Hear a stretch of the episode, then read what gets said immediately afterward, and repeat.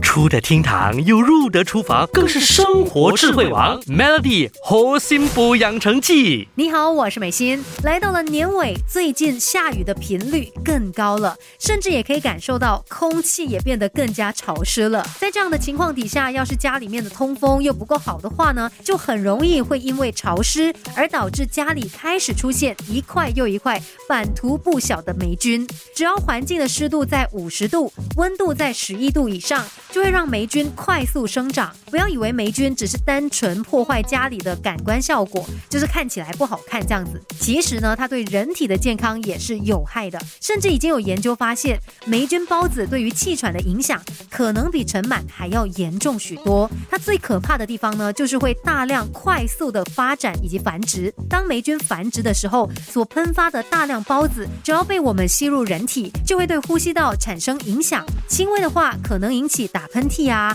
咳嗽、眼睛或喉咙发痒；但严重的话，甚至可能会引发气喘、房屋症候群、慢性疲劳、关节疼痛等等的症状。所以，如果最近你有这些不舒服的情况哦，可是又没有发现身体有哪些大问题，可能就要去看一下，是不是家里面哪些阴暗的角落，其实已经长满了霉菌。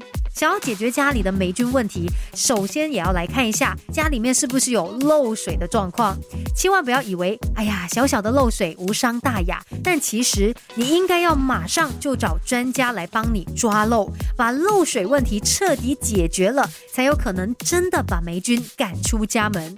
那说到家里的空间这么大，不同的地方也有相应的防潮方法。下一节在核心部养成记继续告诉你。